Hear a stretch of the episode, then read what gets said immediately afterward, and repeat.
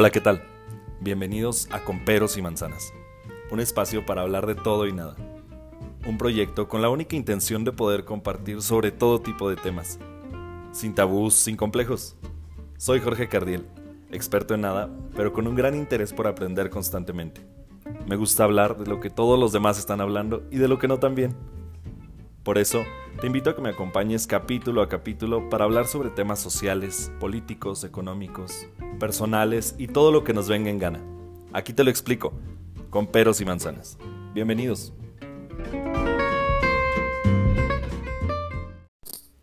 Hola amigos, ¿qué tal? Bienvenidos a este, el primer episodio de Con peros y manzanas. Me da mucho gusto saludarlos y darles la bienvenida a este proyecto. Como ya pudieron ver en el título del capítulo, el día de hoy vamos a hablar sobre un tema que, que ya está en boca de todos, que está quejando a nuestra sociedad, la sociedad mexicana y al mundo en general. Pero no me gustaría quedarme sin dar mi opinión respecto al tema. Es sobre el COVID-19, el coronavirus.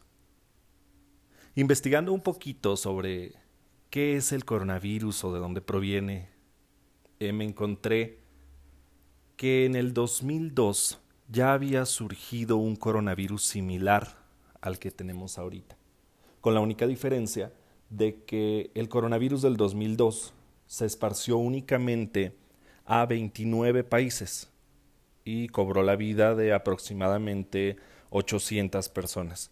Cifra que si la comparamos con, con las cifras actuales del COVID-19, pues contrastan mucho, ¿saben?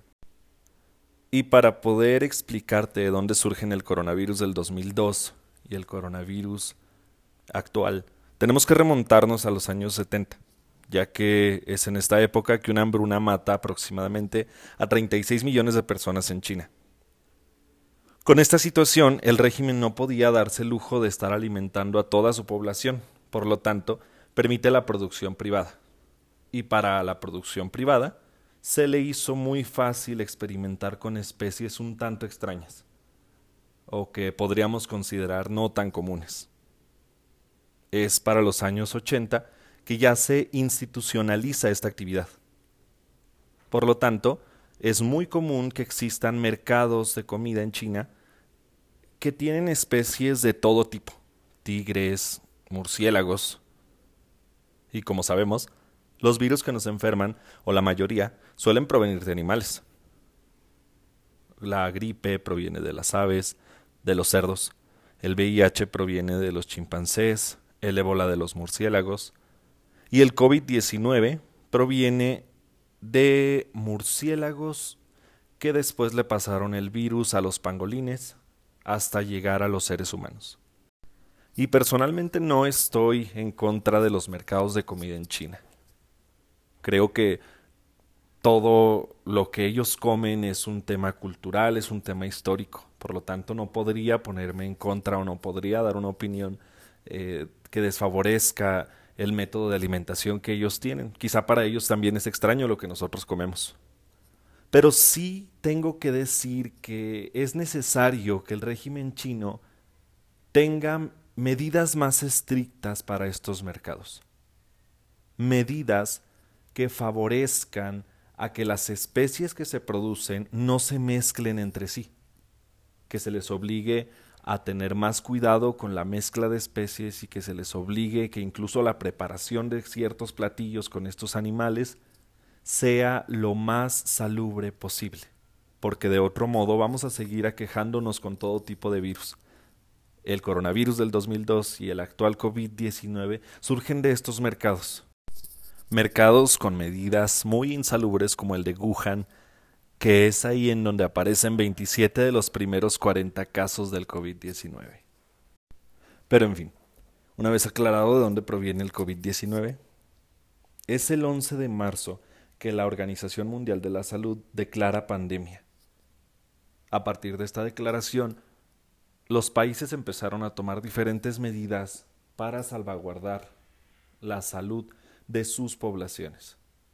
Mientras que unos optaron por cerrar fronteras totalmente, otros solamente decidieron lanzar spots para su población en donde se les indicaba que había que lavarse las manos, evitar tocarse la cara, las medidas básicas que todos conocemos. desde mi punto de vista personal, a mí me pareció gracioso que tuviera que surgir una pandemia para que se nos enseñara cómo lavarnos las manos. Creo yo que no es necesario que se declare una pandemia o que lleguemos a este tipo de problemas para que la gente se lave las manos, para que la gente evite tocarse la cara si estuvo en el transporte público, si estuvo en la calle, si estuvo tocando barandales. Esto no es un tema que debería tocarse justo ahora.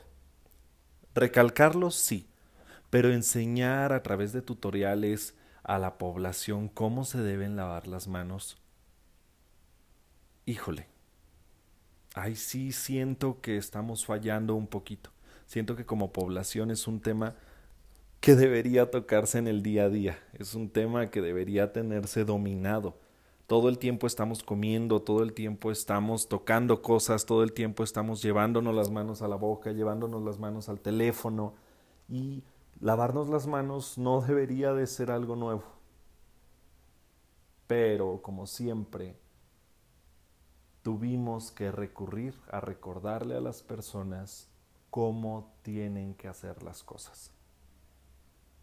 Al menos en México, las medidas primordiales no se han tomado.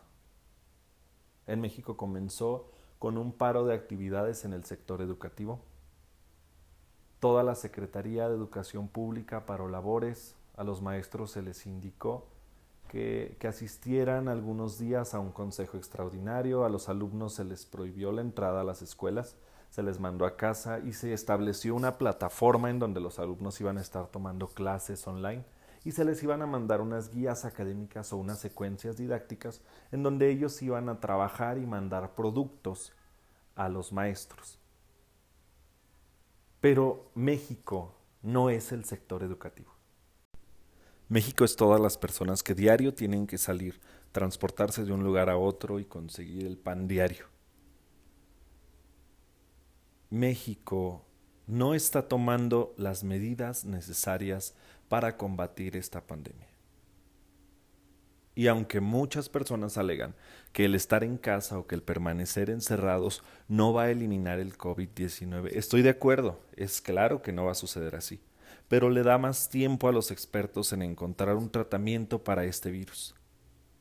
El permanecer aislados permite que el virus no se propague más. Y aquí veo dos puntos en los que me gustaría hablar. Número uno, las pésimas medidas gubernamentales que se están tomando respecto a la pandemia y también las medidas que como ciudadanos no estamos acatando.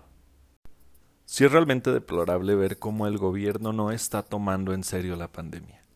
Le permite a las empresas privadas seguir obligando a que los trabajadores asistan pese a la pandemia, pese al riesgo que conlleva transportarse hasta el trabajo, convivir en un ambiente en donde hay muchísimas personas, con un riesgo de contagio alto, y no se le da la importancia necesaria porque comparamos nuestras cifras con las cifras de otros países. Pero no nos damos cuenta que estos países ya pasaron por esta etapa. Los países tienen unas cifras más elevadas porque este virus llegó desde hace más tiempo, porque también no tomaron medidas adecuadas y ahorita están en su casa encerrados con todos los servicios detenidos, y necesitamos esperar a que los números sean rojos, a que las cifras sean altas, para empezar a tomar medidas.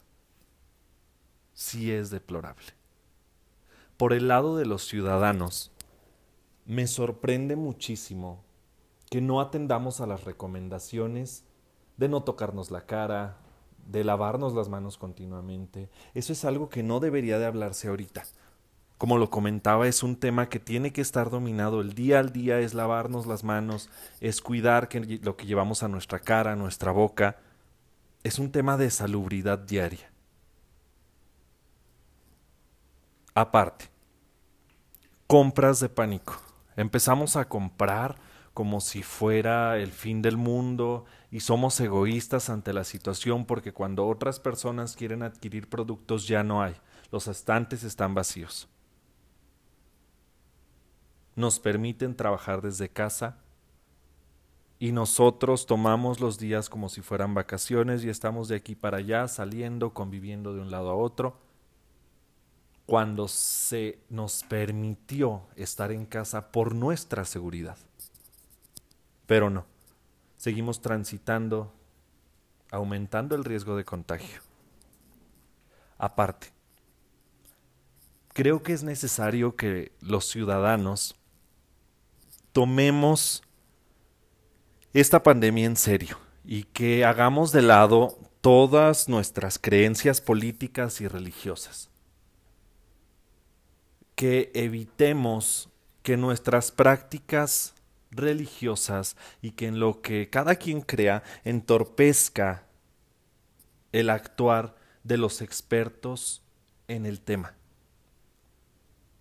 Se avecina Semana Santa y no dudo que muchas personas quieran seguir con las actividades que cada año se, se llevan a cabo en México, pero no no son conscientes de que lo único que están provocando es que el virus se riegue más.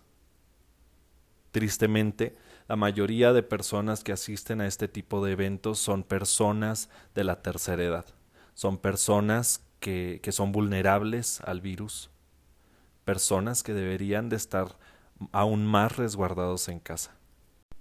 Y con todo esto no estoy diciendo que que no creas en lo que siempre has creído o metiéndome en temas religiosos. Únicamente digo que sigas creyendo en lo que te gusta creer, que sigas orando, rezando, haciendo lo que te gusta hacer, sin entorpecer el actuar de los profesionales. Ponemos en riesgo a las personas vulnerables, que son los de la tercera edad, que son las personas con enfermedades ya anteriores, con un sistema inmune débil, y no la pasamos criticando a un gobierno que efectivamente actúa mal, pero también es necesario que analicemos qué estamos haciendo mal como ciudadanía. Que hagamos una comparativa entre las medidas que el gobierno no está tomando, pero también las que sí tomó y no estamos acatando. Esto es un trabajo en conjunto, esto es un trabajo de poner en práctica nuestra solidaridad, poner en práctica nuestros valores, nuestra responsabilidad hacia los demás y decir yo me quedo en casa. Si tengo la oportunidad voy a continuar en casa porque se me permitió trabajar desde aquí. Estoy muy muy de acuerdo en que el gobierno no ha tomado las medidas necesarias y que ha hecho caso omiso de las situaciones por las que están pasando otros países. Pero no podemos esperar a que el gobierno nos dé indicaciones cuando nosotros podemos tener la iniciativa de no salir de casa más que para lo necesario. Ok, en mi trabajo me están obligando a que me presente a trabajar, pero sí puedo omitir salir al cine, sí puedo omitir salir de fiesta, sí puedo omitir salir a caminar al parque, a, a pasear al perro. Si estas cosas las puedo omitir, las tengo que omitir, si las tengo que parar un momento. Recordemos que México no es nuestro mandatario. México no es un gabinete que nos dice qué hacer. México somos todos, los que día a día sabemos lo que es levantarte y salir a trabajar, los que sabemos cómo es ganarse el pan diario. Con lo siguiente quiero concluir. Es de aplaudirse que muchas empresas y muchos negocios locales hayan cerrado y parado labores. Pero así como ellos hay otras empresas que no lo han hecho además de un gobierno que sigue tomando las cosas a juego, un presidente que sigue haciendo giras de aquí para allá, un presidente que cree que sigue en campaña política, que se preocupa más por sus intereses personales que por la seguridad de su población. Mas independientemente de todo esto, como ciudadanía demostremos que podemos quedarnos en casa, que podemos omitir actos que después tendremos oportunidad de hacer. De corazón espero que te encuentres muy muy bien, que tu familia se encuentre muy muy bien y que México y el mundo entero pueda salir de esta situación.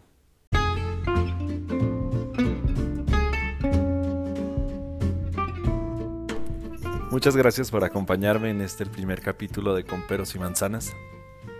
Te invito a que continúes escuchándome semana con semana con temas de lo que todos deberíamos estar hablando. No te olvides de seguirme en mis redes sociales. Estoy en Facebook como Jorge Cardier, en Instagram como Jorge Cardi y cualquier comentario que quieras dejar es bienvenido. Muchísimas gracias. Hasta la próxima.